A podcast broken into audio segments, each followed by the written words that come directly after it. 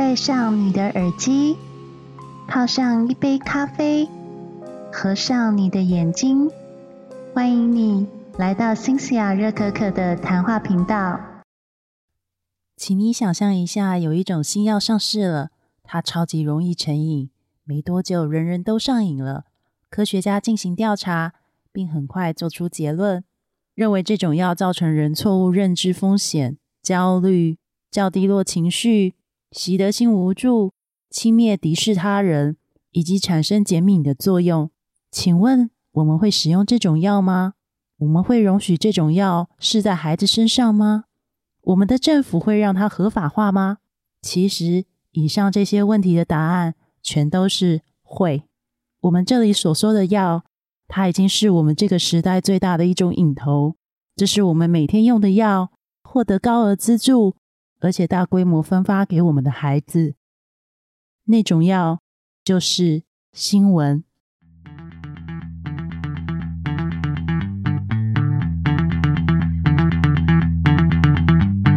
晚安，各位听众，大家好，欢迎回到 C C R 热可可的谈话频道。从小到大，大家都教我们要相信新闻对个人成长有益。身为一个关怀社会的公民，读看报纸。还有阅读晚间新闻是我们的职责，我们会密切关注所有的新闻，这样就能够更加见多识广。我们的民主政体也会越来越健康。许多家长还是这么教小孩的，要天天看新闻，天天读新闻英文。不过，现在科学家正在做出非常不一样的结论。许多研究发现，如果这么教小孩的话，其实小孩的心理健康会被危害到。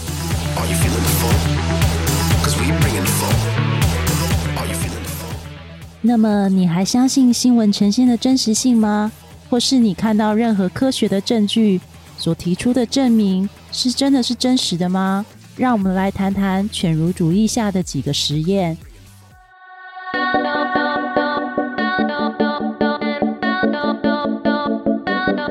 一九七一年，有一位美国心理学家叫做菲利普金巴多，他领导一个研究小组，在史丹福大学的心理学系的大楼地下室。模拟一个监狱的研究，这个为后世所知晓的叫做史丹福监狱实验。它所进行的是一项关于人类对于囚禁的反应，以及囚禁对于监狱中权威者以及被监管者行为影响的一个心理学研究。他找了一些大学志愿者，分成两派，一派是看守囚犯的人员，一派是囚犯。那这个实验的资助者呢，其实是美国海军的研究办公室。这个实验的时间点是一九七一年八月十五号，有一批警察把九个年轻人从床上拉起来，其中五个人被登记为偷窃罪，四个人则是武装抢劫。旁观人都非常惊讶的看这些人遭到搜身，铐上手铐，并且被带进警车里面。不过旁边人不晓得的是，这其实是一场实验，而这个实验结果将会在史书上记载为有史以来最恶名昭彰的实验之一。这个实验后来也会登上新闻头条，成为数百万大学生的课本教材。这一天下午，这些所谓的罪犯其实是无辜的大学生，走向了心理学系的地下室。这个地下室的标牌上面写着“史丹佛军立监狱”。在楼梯的底端，其实有另外一组九个学生在那边等着，他们全部都穿着制服，就跟铐了手铐的九个学生一样。他们是来这边赚外快的。不过，这些学生不会扮演囚犯，他们扮演的是狱卒的角色。这些囚犯奉命脱下衣服，然后在走廊上面裸体排队，然后每个人都会拿到一个数字，是自己之后会被称呼的号码。他们还会拿到一件工作服穿在身上，就被关在牢房里面。一个牢房里面有三个人。接下来，这个实验就会揭露一些人性的丑恶真相。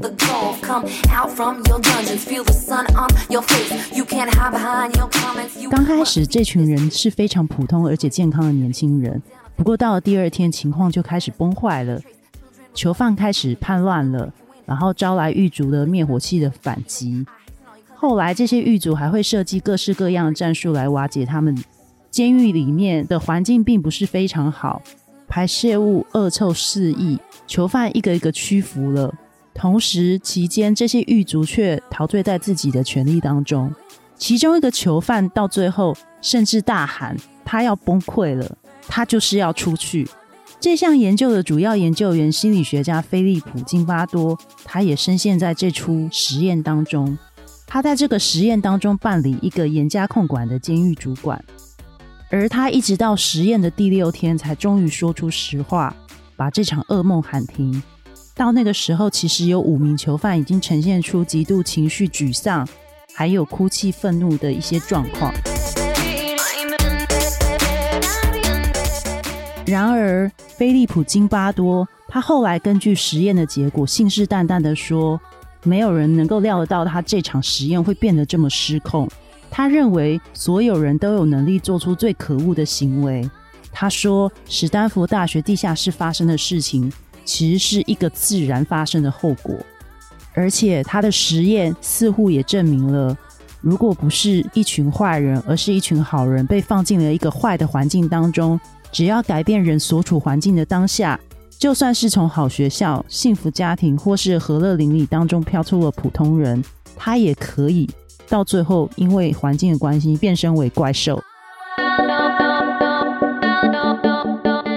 然而，作者 Roger Bruckman 他在阅读过许多菲利普金巴多的研究，他开始产生了一个怀疑，他认为这个研究根本就是一场骗局。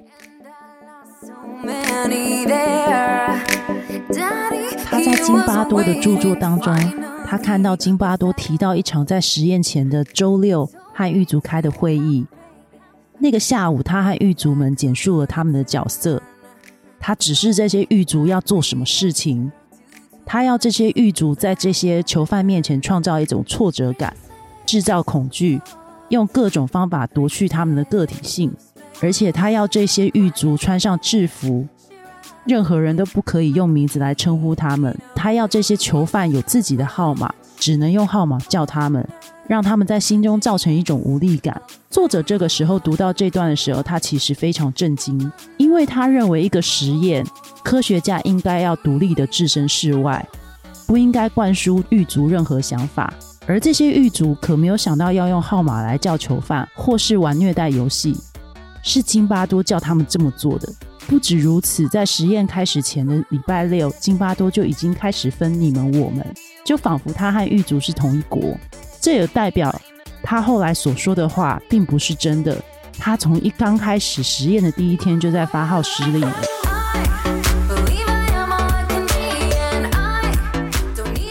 而且后来证实，想出这个实验的方法以及整个故事，并不是金巴多本人。而是他系上了一个大学生，一个叫做大卫亚飞的一个年轻人。而这个大卫亚飞，他其实是为了做一堂课的作业。他和他的同学都觉得把这些囚犯放在宿舍地下室弄成监狱是个好主意。后来津巴多听到了这个故事，认为可以做成一个实验，以及引发群众的强烈情绪。因此，他对于这个实验非常热心，他想要自己来试试看。不过，这个研究只有一个问题，就是谁能找到够虐待人的守卫呢？谁能帮他引出人的劣根性？所以，这个教授决定雇佣这名大学生。后来，这个大学生承认，他被要求根据他先前担任虐待大师的经验，来提出战术给金巴多参考。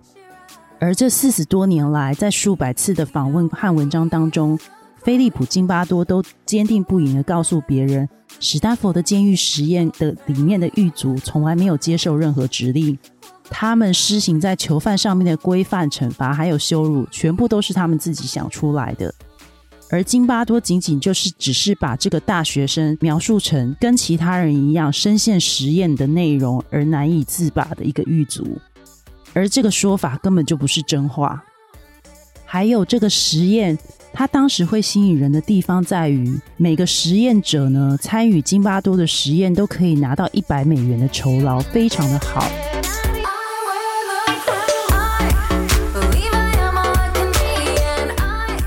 然后里面那个在尖叫想要出来的那个学生呢，其实他是想要念到心理博士。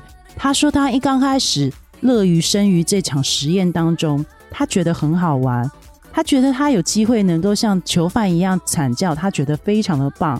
可是呢，他。报名的时候是本来是认为自己是有时间参加博士的考试，不过他被关起来之后，金巴多等人就不让他带着课本，所以第二天他就决定要放弃当囚犯。但出乎意料的是，金巴多拒绝让他离开，除非他本人呈现生理或心理的问题，否则都不能获释。于是他就决定造假。一刚开始，他假装肚子痛，这招没有用了之后，他就试了精神崩溃的方法，在里面假装崩溃。这一串的崩溃录影竟然成了这个实验唯一的证据，甚至遗臭千万年。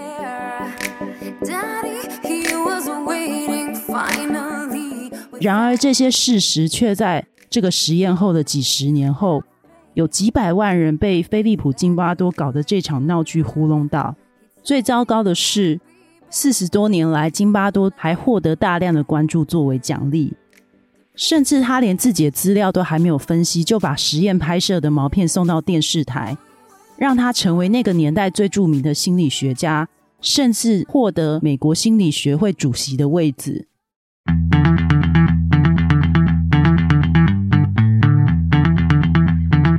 再来讲讲另外一个故事吧。有一个实验也非常有名，叫做米尔格伦实验，它又称为权力服从研究。它是一个针对社会心理学所做的科学实验。这个实验最先开始于一九六三年耶鲁心理大学心理学家斯坦利·米尔格伦所做的一个发表文，而他在一九七四年出版一本服从权威的书里面。他想要讨论这个实验最后的目的是想要测试受测人在面对权威的时候是否会做一些违背良心的命令，而本人他所发挥的拒绝力量到底有多少？这个实验的背景呢，其实是在纳粹党徒阿道夫·艾希曼被抓回耶路撒冷审判的时候的后一年。那米尔格伦针对这样的背景设计的这个实验，他就是要测试阿道夫·艾希曼以及其他参与了犹太人大屠杀的纳粹追随者，有没有可能只是单纯的服从上级的命令，或是我们可以称呼他们为大屠杀的凶手吗？这个实验一刚开始在报纸上面刊登许多广告，而且寄出许多广告信。招募参与者前来耶鲁大学协助实验，实验地点选在校区的一个地下室里面。地下室有两个以墙壁隔开的房间。广告上面说明实验将持续一个小时，报酬是四点五美元。参与者年龄呢是从二十岁到五十岁不等，包含各种教育背景，从小学毕业跟博士生都有。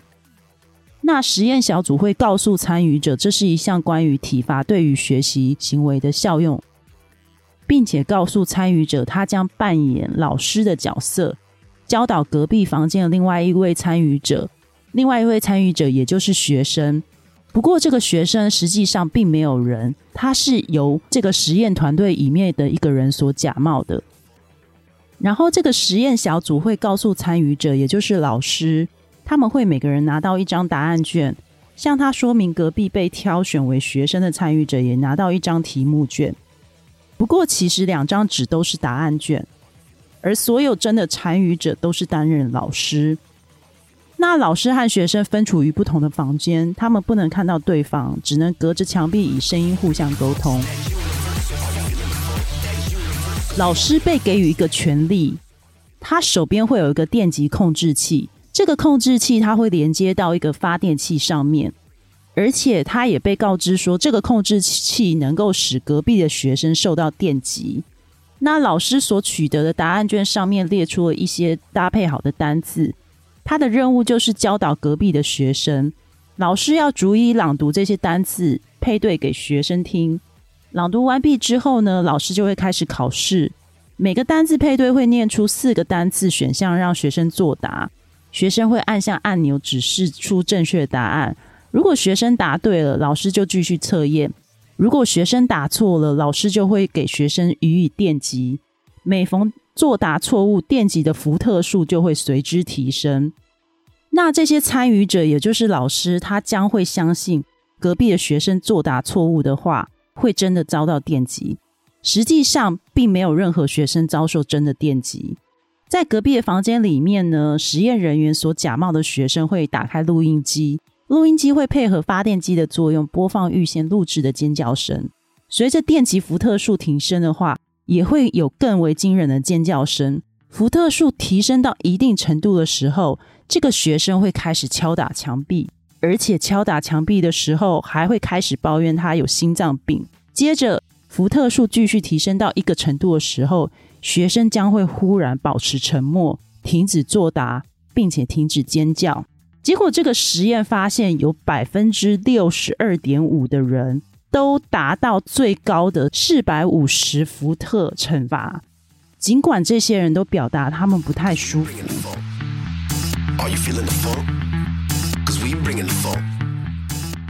而这六十二点五 percent 的人呢，没有人在到达三百伏特之前坚持停止。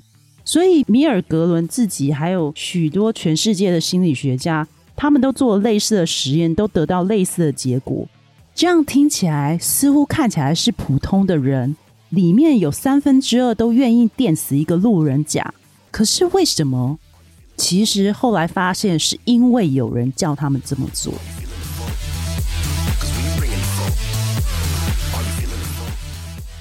作者 Roger Bregman 他在看这个实验结果的时候，其实他觉得这个实验的过程呢非常的完美。他看完实验之后，他也觉得开始怀疑人性，他觉得非常沮丧。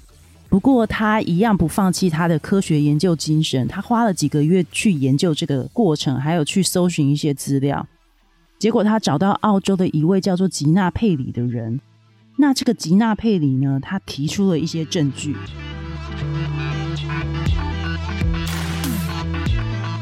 那他提出了什么证据呢？也就是吉娜佩里发现，在一九六二年的时候呢，米尔格伦发现，在实验了一千个志愿者的电击机之后，他觉得他少了一些东西，结果他发现是照片，他就在实验室里面装了一台隐藏式摄影机，他要录下参与者的反应。里面有一个男生叫做弗雷德，而这个弗雷德影像也是让后续这个实验变得非常有名的原因。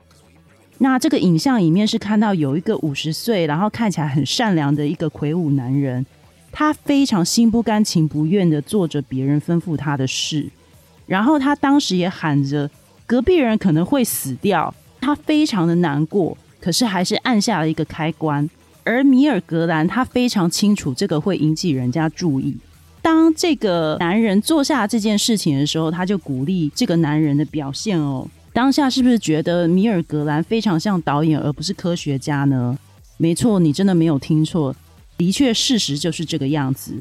因为佩里找到一些过去的证明以及实验的过程，发现米尔格兰他也是会用强大的压力去逼迫这些参与者就范。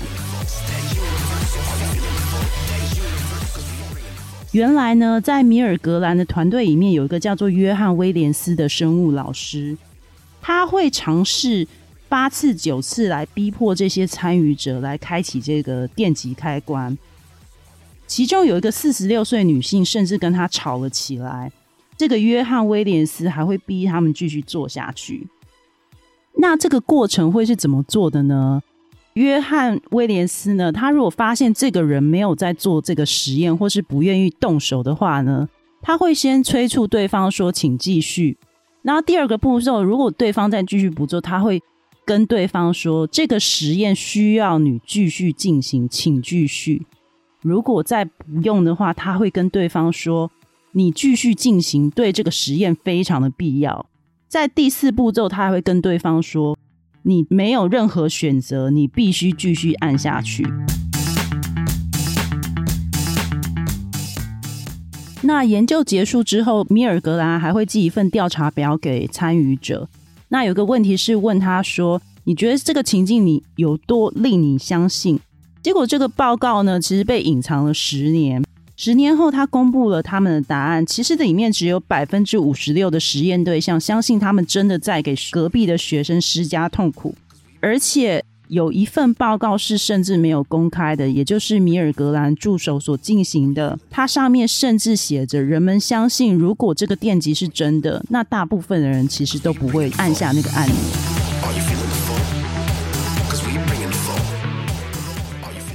可是作者却发现一件事情，让他觉得很不安。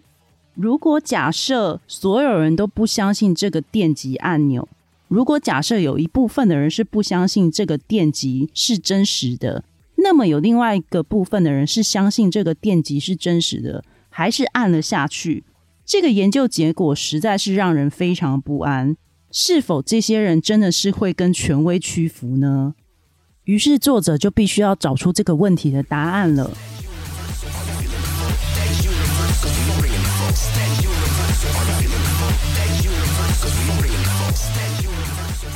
就我们刚刚提到的，整个实验过程会有四个阶段。如果有人不服从，那就会有一个助手在提醒他说：“请继续。”而其中这四句里面，最后一句是一个命令句。那在实验过程当中，就很明显的会发现，如果助手说出这些话的话，每个人其实都会停下手，效果就是立刻的抗命。所以，当命令的人变得越霸道，实验对象他就越不服从。所以，其实大家并不是无脑的遵循权威的命令，而是大家非常讨厌发号施令的行为。不过，当时为什么有办法诱导他的实验对象一直按开关呢？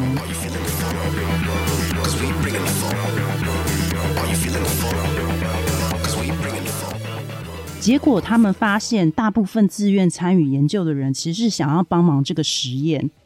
比方说，其中有一个人事后说。他其实有一个脑性麻痹的六岁女儿，他希望医学界能够找到解方，所以他当时参与这个实验的时候，他认为这件事情可以帮助人类，所以他觉得可以帮助人类的话，他什么事情都愿意做。另外，其他有些人说，如果实验结果能够对世界有好的结果，他们就会尽力的配合实验，而且他们也认为，在这个疯狂世界里面，一点一滴的善意都是需要帮忙的。在我们回到刚刚那个史丹佛实验里面，那个大呼大叫的学生，他当时也是因为告诉自己说，他自己有一个科学家的脑袋、科学家的心，他认为自己做了有贡献的事情，所以才去史丹佛监狱实验。他认为他自己对人性做出了一些贡献。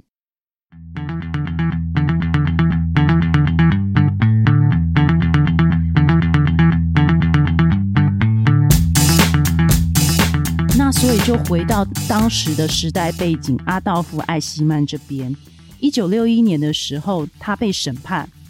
接下来十四周，所有人都想要证明他是一个怪兽，可是事实上，他看起来再正常也不过了。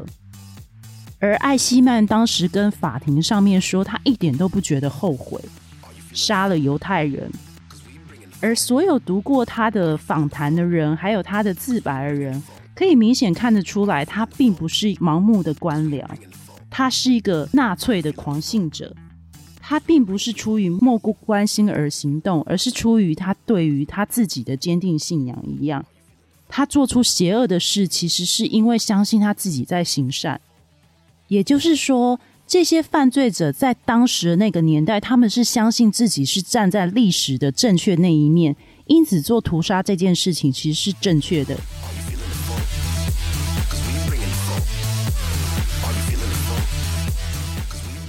由阿道夫的证言录音带里面听到，虽然很少人去研究那个录音带的内容，他们发现当时希特勒的拥护者其实为了要满足希特勒以及讨希特勒的欢心，他们试图努力完成希特勒的期待，试着本着元首的精神行动，激发了一种互别苗头的文化。越来越激进的纳粹分子会发明越来越极端的手段。换句话说，犹太人大屠杀并不是人类突然变成机器人而产生的结果。一如米尔格兰的志愿参与者，并不是没有停下来想一想才按下开关的。这些极度的犯罪者相信他们是站在历史的正确面，而过去悲惨的奥斯威辛是漫长复杂的历史过程的最终景点。在那个过程当中，电压会一步一步的提高，而邪恶会被当成善意取信于人。纳粹的宣传工厂里面，有着作家，还有诗人，还有哲学家和政客，有很多年的时间可以去洗脑、蒙骗这些人类，让这些人类遭到洗脑操控。只有在那个时候，善意才会变成恶意，产生难以置信的事情发生。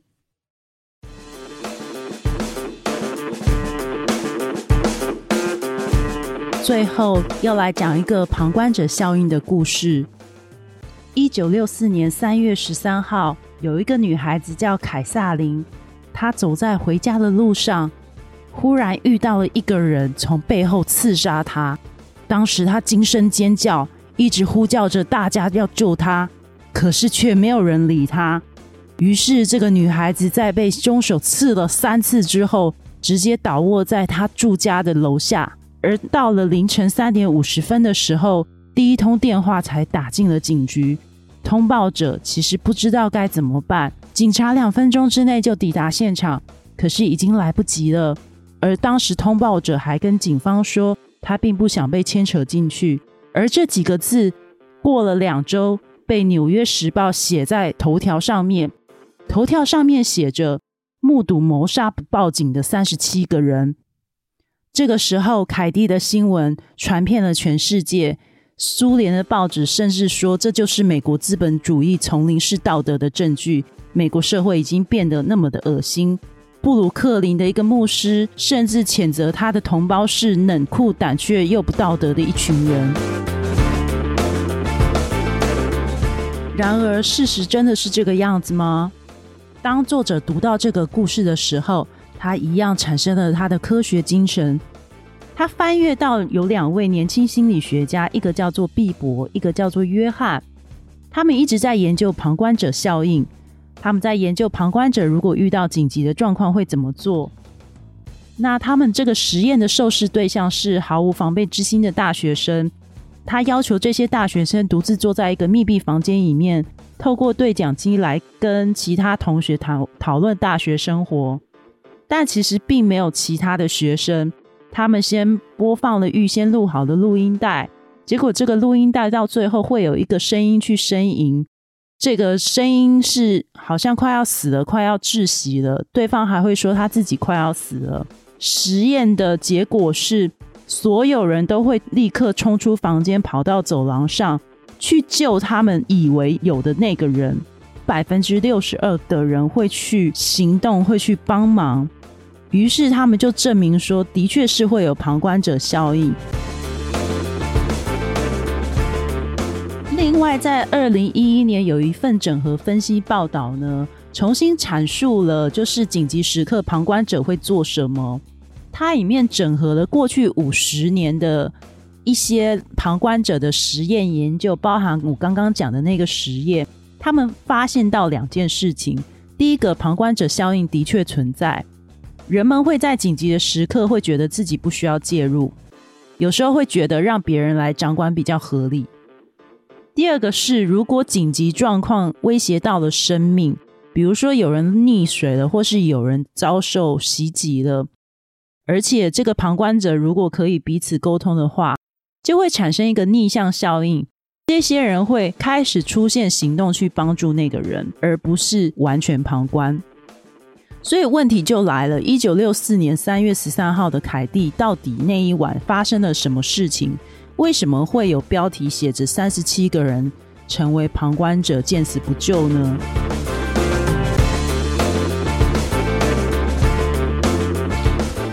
于是，在那个社区有一个住户叫做乔瑟夫，他是一个业余历史学家，他就开始调查凯蒂的一些故事哦。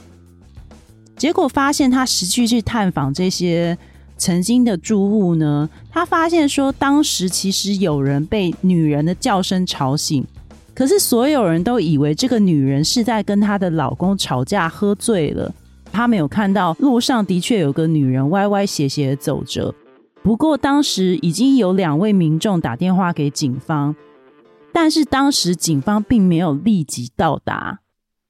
那警方为什么没有到达呢？因为当时的警方认为那个有可能只是夫妻口角，所以刚开始就只是慢慢的抵达现场，不是很关心说这个事情是否真的是发生杀人案。那可是有三十七个目击证人，又是怎么办呢？其中他访问到有两个人。一个邻居叫做乔瑟夫，他住在这个受害者事发的建筑物里面。那这个人呢，他平常是一个很孤僻的人，而且他非常讨厌犹太人，而且在事发当时他是完全醒着，所以他看到凯蒂受了伤之后，他其实非常冲击，但是他什么事情都没有做。那另外一个抛下凯蒂让他自生自灭的人是卡尔罗斯。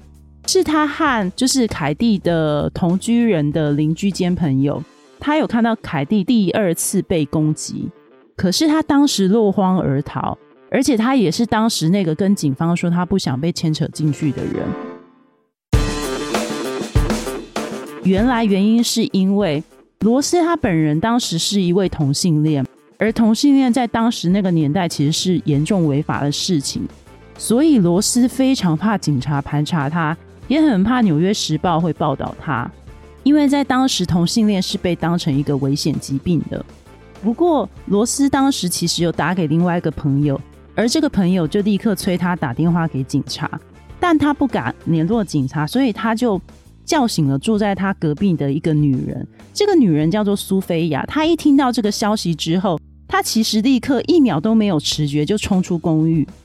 所以他当时看到凯蒂的时候，凯蒂已经倒在那边，凶手已经走了。那苏菲亚就抱着这个凯蒂呢，凯蒂被抱住之后，就放松片刻，就倒在他身上死掉了。所以这才是真的事实，这才是真的凯蒂当时死掉的一个真的死法。他是在邻居拥抱之下死去的。可是多年之后呢？为什么新闻完全没有报道到这件事情呢？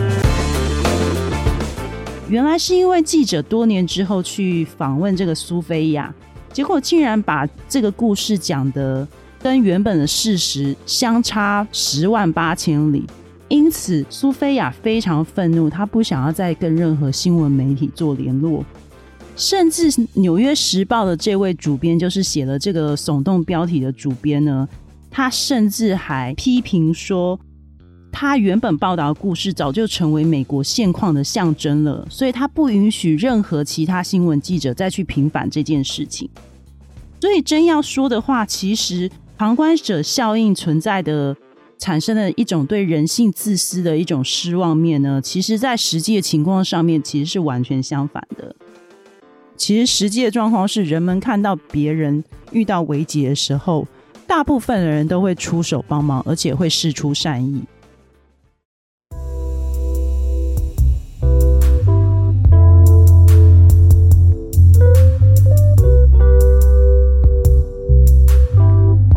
所以，我们回到今天的音频刚开始的故事，你真的相信新闻吗？还是要对你看到所有的事情提出你心中的怀疑？事情真的有这么的糟吗？Roger Bredman 在这本书的最后提出十条他对自己的一个遵守的戒律哦。呃，比方说他讲。如果你对于一些事情有疑虑的时候，你要假设最好的状况，或是你要思考所有在跟人以及对于所有事情的双赢局面，还有你要多问问题。对任何你看到的有关坏的一面的时候，你是否要怀疑一下，真的有这么的坏吗？等等等的一些戒律，大家可以在买这本书的时候。